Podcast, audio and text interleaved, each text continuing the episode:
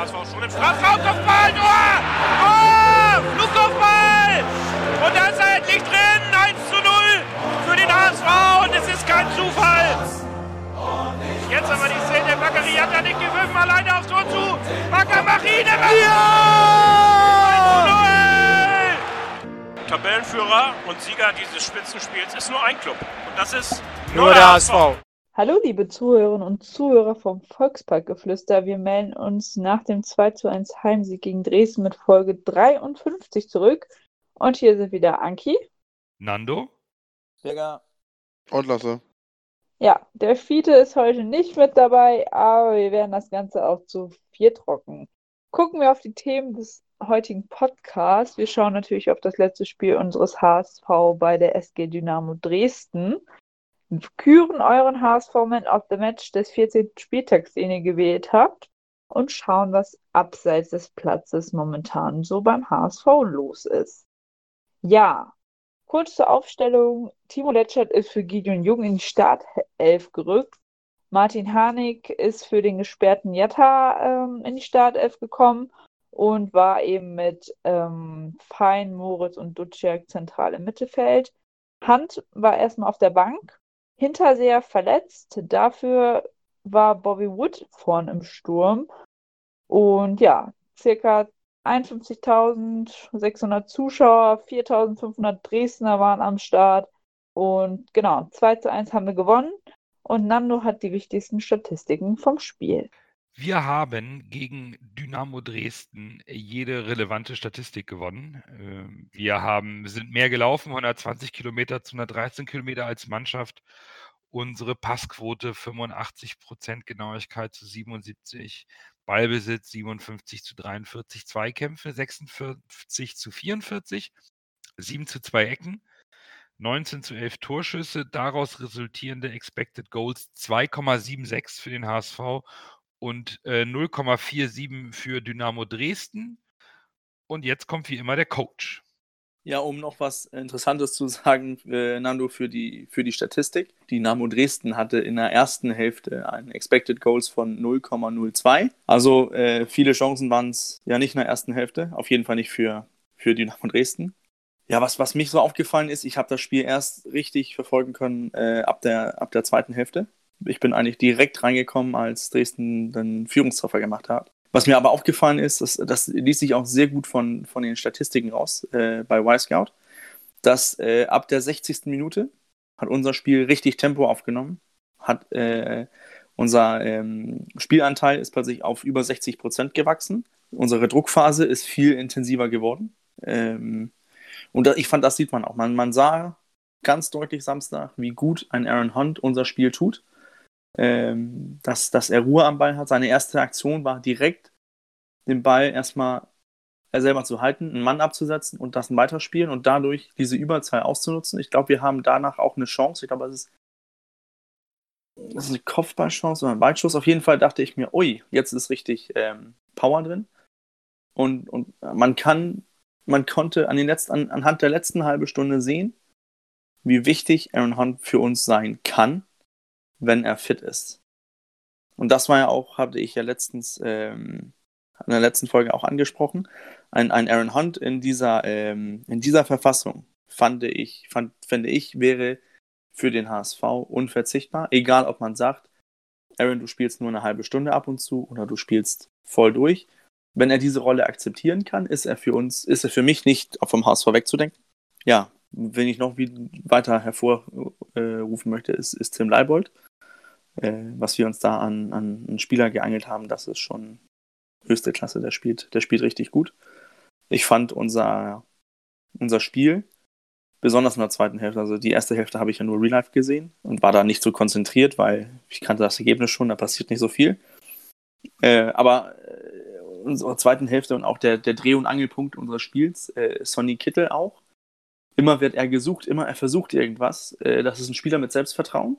Äh, das sah man auch, diese, die, die Ablage vor dem 2 zu 1. Dieses mit der Hacke, das machst du in der, in der 94. Minute, da brauchst du schon Selbstvertrauen, um den einfach so weiterzuleiten. Und das ist, das finde ich gut. Aber ich bin mir auch sicher, dass ein Spieler wie, ähm, wie Kittel, wenn er kein Selbstvertrauen hat, dann sieht es plötzlich ganz anders aus. Zu Dresden fällt mir eigentlich nicht so viel ein. Ich, ich hatte eigentlich gedacht, da ist mehr spielerische Klasse. Äh, habe ich nicht erkennen können, so wirklich.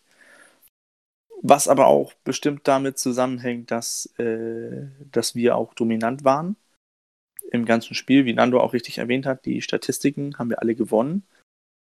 Ähm, dadurch eigentlich ein, ein, Sieg, der in meinen Augen auch äh, höher ausfallen hätte können, hätte müssen. Zum Beispiel sehe ich das, das Tor von Harnik. Äh, die Abseitsstellung finde ich sehr schwer zu erkennen, aber so ist es nun mal. Es ist für uns gut gegangen. Sonst hätten wir uns ja jetzt nochmal richtig über den Videoschiedsrichter aufregen können. Ich finde, dass das Spiel zwei Halbzeiten hat, äh, auch in der Spielanlage ganz, ganz deutlich. In der ersten Halbzeit hat Dresden schon gezeigt, dass der Tabellenplatz trügt. Sie haben versucht mitzuspielen, haben defensiv wenig angeboten und der HSV hat nach der ersten Aktion, wo man mit einem Steilpass Bobby Wood schickt, er das Laufduell gewinnt, auf Moritz ablegt und er den Ball am Tor vorbeischiebt. Danach hat Dresden eigentlich wenig angeboten und selber versucht, gut mitzuspielen. Das sah mir nicht nach einem Tabellen 17. aus. Das war schon sehr anständig. Und der Knackpunkt war dann, also nachdem auch Dresden einzeln in Führung gegangen ist und der HSV einen Gang hochschalten musste, tatsächlich die Hereinnahme von Aaron Hunt. Denn bis dahin habe ich zum Beispiel von einem Sonny Kittel, jetzt nur aus Stadionsicht, ich habe mir das auch im Real Life und so nicht mehr angeguckt, eigentlich nicht viel gesehen. Effektiv wurde Sonny Kittel, als er nach links außen rausging und nicht auf der 10 war, sondern Aaron Hunt das Spielgeschehen diktiert hat und Kittel dann seine individuelle Klasse ohne den Druck des ersten Zielspielers in der Offensive, der das Spiel machen muss für die beiden Stürmer, Hunt und äh, Wood und Harnik, äh, ohne das machen zu müssen, war er viel effektiver, weil er so ein bisschen aus dem Schatten kommen konnte. Ähm, Aber ich glaube, das hängt auch damit zusammen, dass, wie, wie, du auch richtig ansprichst, Sonny Kittel ist ein Spieler, der mit seiner individuellen Klasse, der mit seinen, ähm, der mit seinen Tricks, der braucht, ähm, nennen wir das Spielkameraden, die so spielen wollen wie er, wie, wie er. Die spielerisch, die mit, mit kleinen Tricks und Hacke und so weiter versuchen wollen. Und das kann ein, ein Aaron Hunt. Und von Aaron Hunt kann er auch den, was soll man sagen, den nicht so offensichtlichen Pass bekommen. Und die, diesen Raum, diesen Passweg, den sieht ein Christoph Moritz nicht. Ein Duciak auch nicht und ein Fein, das kann noch kommen, aber nicht so oft. Und deswegen verstehe ich auch, dass ein Kittel viel deutlich aktiver wurde, nachdem Hunt reingekommen ist, weil Hunt durch seine Präsenz, durch seine so seine, seine, seine Ballkontakte auch Räume schaffen konnte, weil er auch mit, mit einer leichten Umdrehung auch seine ersten, sein erstes Touch, damit kann er schon den Gegner absetzen und dadurch entsteht dann ein Raum, denn irgendjemand muss immer auf Aaron Hunt raufgehen. Vor allen Dingen auch, weil Kittel dann hinter sich oder auf der gleichen Seite mit einem Tim Leibold spielt, den du, du richtig angesprochen hast, momentan in einer unfassbaren Verfassung ist. Ich habe wirklich nicht erwartet, dass der notwendige Transfer, um den Abgang von Douglas Santos zu kompensieren, eine genauso gute qualitative Stärke da auf dieser linken Verteidigerposition sein kann. Das ist absolut beeindruckend, wie dieser Bursche die linke Seite beackert, defensiv gut steht und nach vorne immer gefährliche Akzente setzt permanent überläuft, die Bälle reinbringt, gut mit dem Ball umgeht. Ich, ich bin äh, schlichtweg begeistert, was auch dazu führt, dass man dazu neigt, ein bisschen gemein bei der Bewertung des rechten Verteidigers zu sein, denn der Narei macht das aus meiner Sicht auch sehr gut. Man darf dabei nicht vergessen, das ist der dritte, also der zweite Ersatzmann. Ne? Das ist die dritte Wahl auf der rechten Verteidigerposition gegenüber dem unangefochtenen Leistungsträger auf der linken Seite. Ähm, nicht, äh, deswegen verstehe ich auch, dass die linke Seite aktuell viel, viel stärker ist, wenn Leibold Kittel da spielen. Und dann fehlt uns auf der rechten Seite mit Jatta auch noch jemand, der so viel Tempo mitbringt, dass der dann eine gewisse Balance schaffen kann beim Flügelspiel. Und das ging mir in der ersten Halbzeit, wo wir ja eigentlich diese Raute im, im Mittelfeld gespielt haben mit zwei Spitzen, da ging mir, da fehlte es überall. Auch wenn, und Dresden hat es auch gut gemacht. Also so schlecht wie in Tabellen 17. haben sie nicht gespielt. Am Ende ist der Sieg hoch verdient. Und äh, Videoassistenten hin oder her, ich glaube, da kann Lasse aus äh, Stimmung der Nordtribüne ein bisschen mehr dazu sagen. Mir ging das, auch wenn es gerecht ist und beide Tore meinetwegen auch zu Recht aberkannt wurden, aber das ging mir so auf die auf die 12, dass da ich da minutenlang warten musste und die Spieler selber, was ist denn wie, also wie müssen wieso müssen denn eindeutige Tore zwei Minuten, so wie das, äh, das das, ähm der Siegtreffer da irgendwie so lange abgewartet werden. Also das, das muss schneller gehen. Ja, weil der ja. Linienrechner mir relativ unsouverän vorkam. Also weiß ich nicht. Mir kam das alles das Schiedsrichterteam so linientechnisch abseits oder nicht abseits irgendwie. Ich kann, ich bin jetzt, ich bin nicht so ein Video, äh, Video Assistant äh, äh, Referee äh, Hater, sag ich mal. Äh, das Problem Problem ist natürlich, wenn du da wirklich fünf Minuten stehst und auf die Entscheidung wartest, nimmt das natürlich den kompletten Zug aus dem Spiel raus, ne? Das ist das, was das in dem Fall dann das Fußballspiel schon, äh, verändert. Äh, aber an sich bin ich dann nicht so ein so 'n Hater, sage ich mal. es macht das Spiel schon gerechter, nur irgendwie muss die Bundesliga dann noch ein bisschen mehr Kniff kriegen, das einzusetzen. Ich meine, bei der WM und in England klappt es auch besser. Äh, nur wir in Deutschland hinken da irgendwie mit der Umsetzung noch so wieder ein bisschen hinterher. Es muss Vielleicht, einfach ich, wei schneller ich gehen, weiß es nicht genau, vielleicht ist es einfach das, diese deutsche Mentalität, dass wir es wieder zu genau machen wollen. Ich glaube, das spielt da mit rein. Hätte, hättest du, hast du die Bilder nochmal angeschaut, hättest du das Ding von Harnik überhaupt äh, ähm, zurückgepfiffen? Also ich habe jetzt keine Ich hätte es auch nicht gemacht. Es ist, es ist ja im Nachhinein betrachtet ja korrekt gewesen, dass es nicht gezählt hat. Aber es, es war ja so hauchdünn. Äh, ja. Es war wirklich äh, marginal. Aber es war abseits. Ich okay. meine, wenn du sagst, es ist abseits oder es ist nicht abseits, wann willst du sagen, es ist marginal und zählt nicht und wann äh, zählt es? Gibt's nicht. Das ist, dann ja, das ist dann ja Willkür. Genau, also wenn, wenn es abseits ist. Und es war abseits. Nun, aber nur mit einer halben Schuhgröße der Fußspitze oder dem Stück. Ja, aber abseits äh, ist abseits. Leder vom, von der, vom, vom Stollen oder was auch immer, dann ist es abseits, klar. Ähm, ich ich, ich tue mich nur schwer mit, mit dieser elendig langen Wartezeit. Das muss ja, einfach schneller gehen. Da werden. muss eine kalibrierte Linie sein. Zack, Schiedsrichter, der Stürmer war mit einem ähm, Körperteil, mit dem er regulär ein Tor erzielen darf, im Abseits. Und Meinst du auch ja per, per, per Headset-Ansage oder genau, was? Genau, und zwar sofort und dann ja, äh, wird ja. sofort Wie Abseits. beim Football. Das kann, das kann einfach nicht sein. Das ja. Wir saßen im Stadion viermal und dachten. Ja, aber da siehst du, das ist wieder Fernsehen, es ist wieder fürs, ist Sachen, es ist fürs Fernsehen gemacht. Eben. Und nicht, und für, nicht für die Stadionzuschauer. Ja. Ich meine, äh, wir sind uns ja einig, der Sieg war hoch verdient, um Gottes Willen. Natürlich, ja. Gar keine Frage.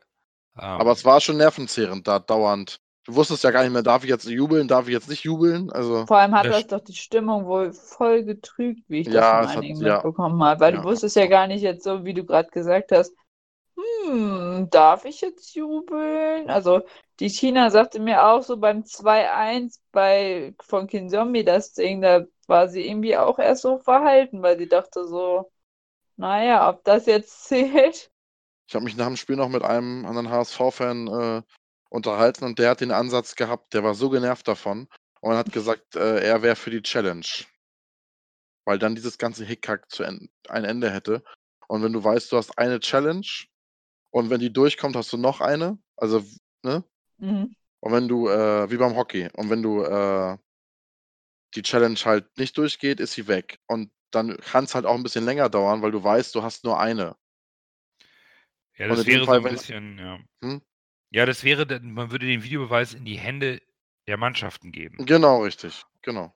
Und ich, hab, ich, war am Anfang des Gesprächs dagegen, aber nachdem er mir seine Sichtweise erläutert hat, habe ich gesagt, eigentlich im Grunde genommen ist das doch äh, ist eine Überlegung wert. Aber ist die Frage, ob Deutschland das denn so macht, wenn die Bundesliga das so macht, wenn die Premier League wieder das so macht. Ist dann wieder auch von, von Liga zu Liga nachher verschieden. Das ist dann auch wieder Also, verwirrend, ne? Ich glaube, ganz wichtig ist, dass es eine einheitliche Linie beim Videoschiedsrichter gibt, und zwar in, in ganz Europa. Ja. Ähm, das muss überall gleich gemacht werden. Ähm, äh, trotzdem, ich finde schon, dass das geht auch schneller. Das geht schneller und es darf Ja, es nicht muss dazu schneller führen- gehen. es darf einfach nicht dazu führen, dass, dass du erst jubelst ähm, und oder gar nicht erst anfängst zu jubeln, weil du eigentlich auf den Videobeweis in, so lange warten musst. Ich glaube, bei einem anderen Spiel gab es sieben Minuten Nachspielzeit zur Bei Halbzeit. Wiesbaden. Bei uns, Wiesbaden äh, bei uns hätte es auch mehr als fünf Minuten Nachspielzeit geben müssen. Also das ist, ähm, das ist schon. Also ich habe zu meinem Sitznachbarn gesagt, normalerweise muss er, wenn er strikt ist, muss er acht bis neun Minuten nachspielen lassen. Er wird aber nur fünf geben. Und? Er hat, nur fünf, er hat fünf gegeben. Im Aber- Grunde genommen hätte er aber mindestens acht Minuten nachspielen lassen müssen. Wenn er wirklich das, äh, ne? Das, äh, ja, wenn er es genau abmisst, ne? ja, ja, aber es, es ist ja so. Du, du, du, äh, du hast, es gibt äh, da Statistiken darüber.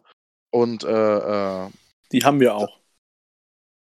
Tod, äh, Dead Time, also Zeit, wo das, der Ja, Ball genau, nicht im Spiel war, im ganzen Spiel, 41 Minuten 45 Sekunden. Das ist fast die Hälfte. Stellt euch das mal vor. Ja, und du, es ist immer, du, du, auch wenn du Zeit schindest und wenn du mit, es ist immer mehr Unterbrechung, als das dann durch die Auf, äh, Nachspielzeit aufgewiegt wird. Genau. Ich Von bin daher auch für, Spiel- für Spiel- eine. Spiel verschleppen, äh, äh, war, das ist alles, äh, dass wenn das lange dauert, das ist immer, das ist immer ein Nachteil für die zurückliegende Mannschaft. Ich bin ja auch mehr für eine effektive Spielzeit, dass man sagt, gut, wir spielen 45 Minuten, wie beim Handball. Dann hast du, dann wirst du das Problem los, aber dann hast du andere Herausforderungen, wie lange Ja, dauert ein Spiel dann, du ne? das Spiel ja Okay, komplett. bevor wir jetzt die Regeln revolutionieren, Genau. habe ich noch Ich mal ganz, würde- eine ganz, ich habe noch eine interessante, Ja. einen interessanten Punkt, den ich gerne mal diskutieren würde. Und zwar haben wir uns ja immer so ein bisschen aufgeregt, dass wir in der Nachspielzeit oder kurz vor Ende so Gegentore kassieren.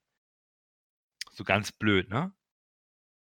Jetzt habe ich heute gelesen, dass wir äh, die meisten Tore in der Nachspielzeit selber geschossen haben.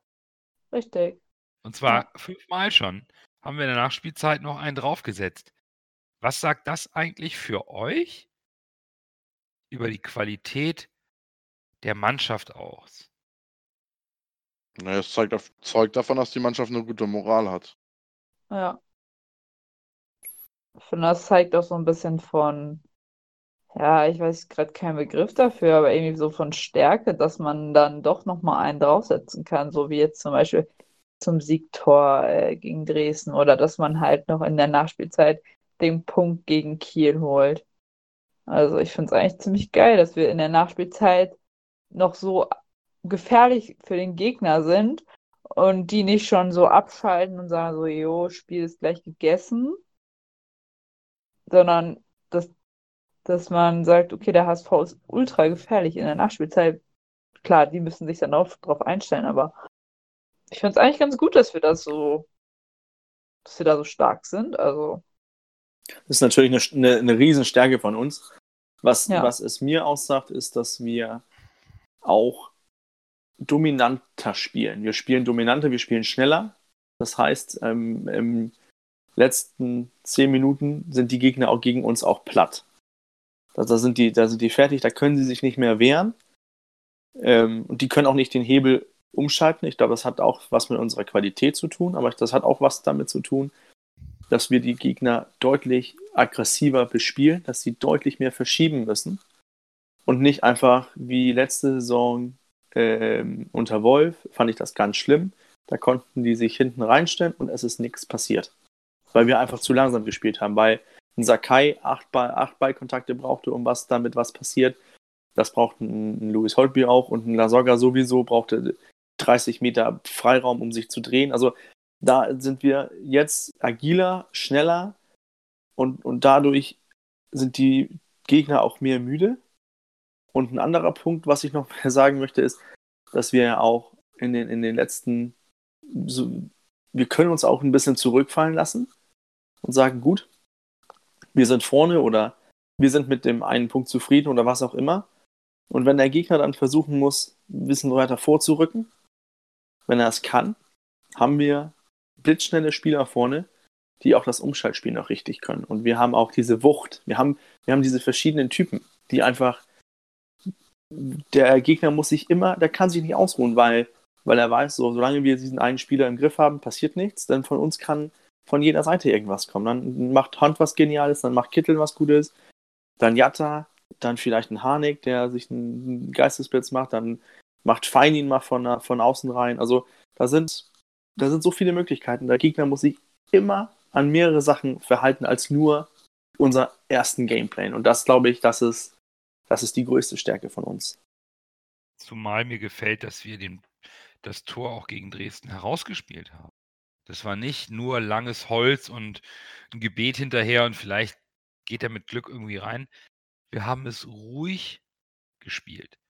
1 zu 1 zu Hause gegen den 17 und der HSV spielt es ruhig, aber bestimmt nach vorne bis zum Schlusspfiff Das- und macht das Tor rein. Das, das Tor war find- richtig schön rausgespielt. Das finde ich beeindruckend.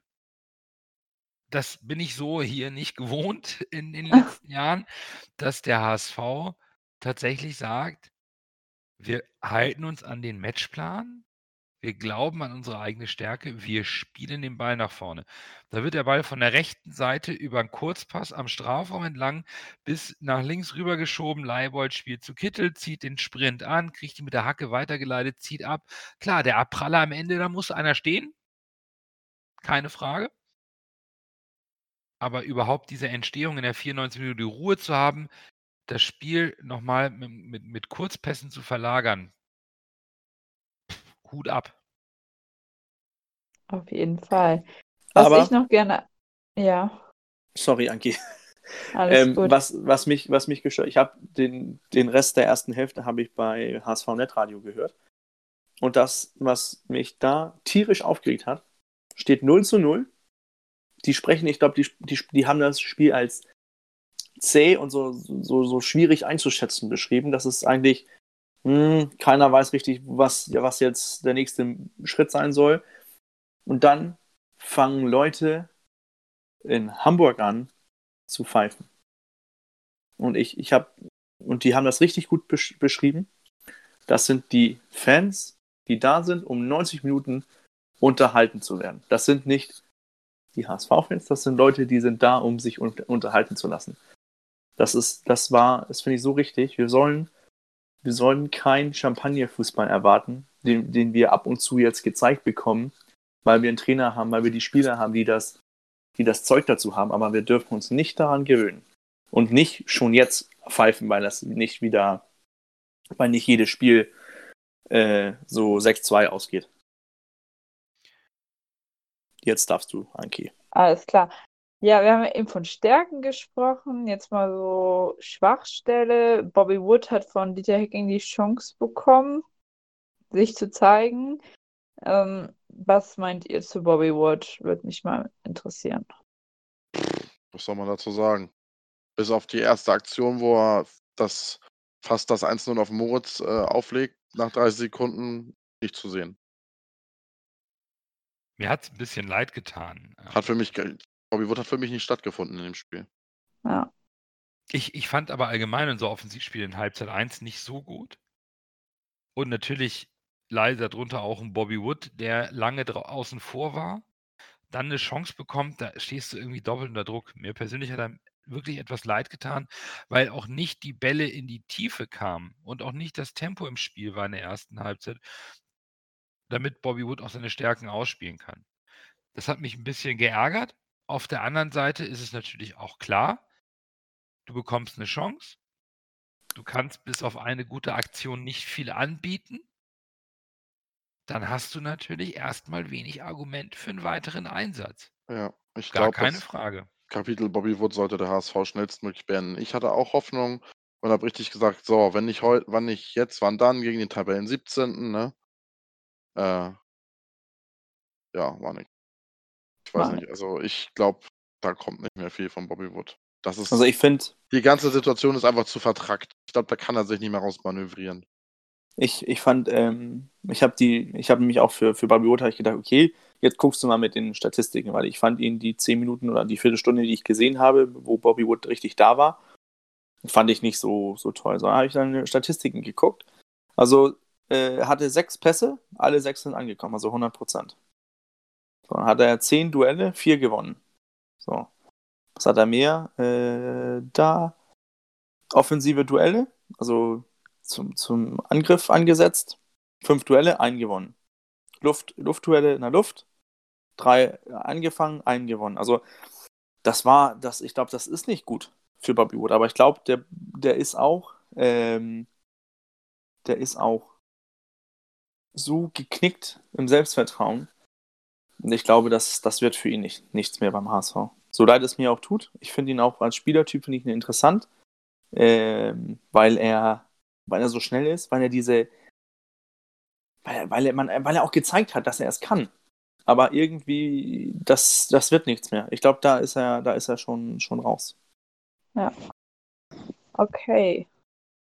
Dann würde ich gerne auf unser nächstes Ligaspiel schauen. Ähm, Freitagabend eröffnen wir den Spiel, den 15. Spieltag bei VfL Osnabrück. Ich habe nicht so gute Erinnerungen an Osnabrück äh, vom paar Jahren DFB-Pokal erste Runde. Ja, der VfL steht aktuell auf Platz 10 der Tabelle, 17 Punkte, 15 zu 13 Tore, haben auch mit die beste Abwehr der zweiten Liga zusammen mit dem HSV.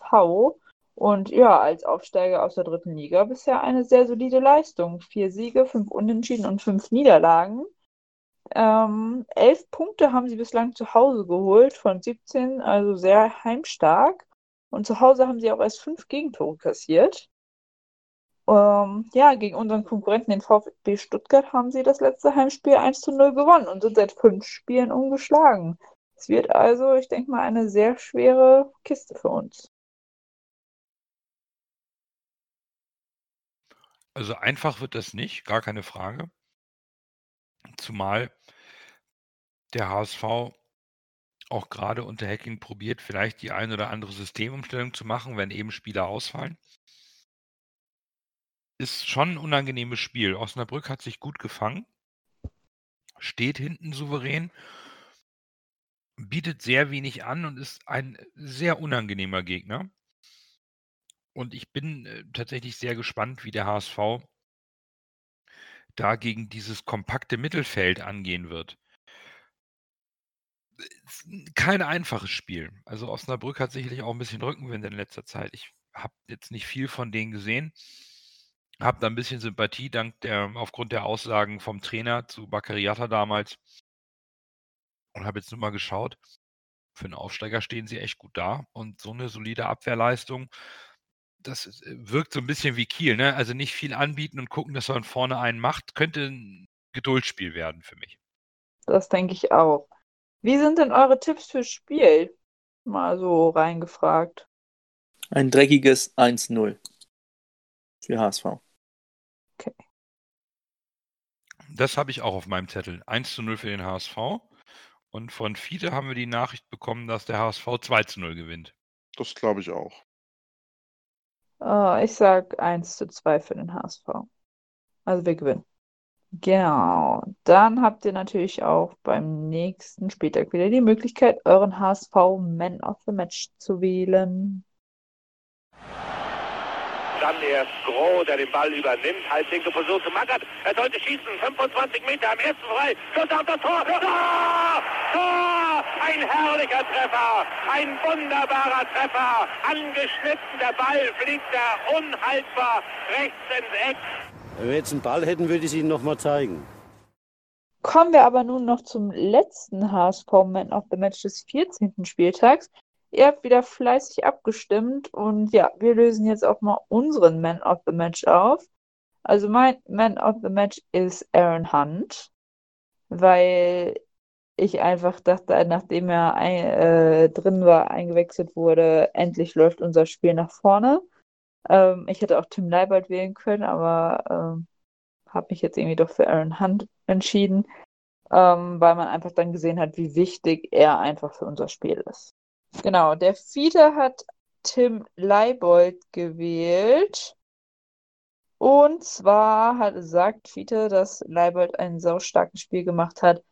Aber letztlich war Hand der Spieler, der den Unterschied gemacht hat.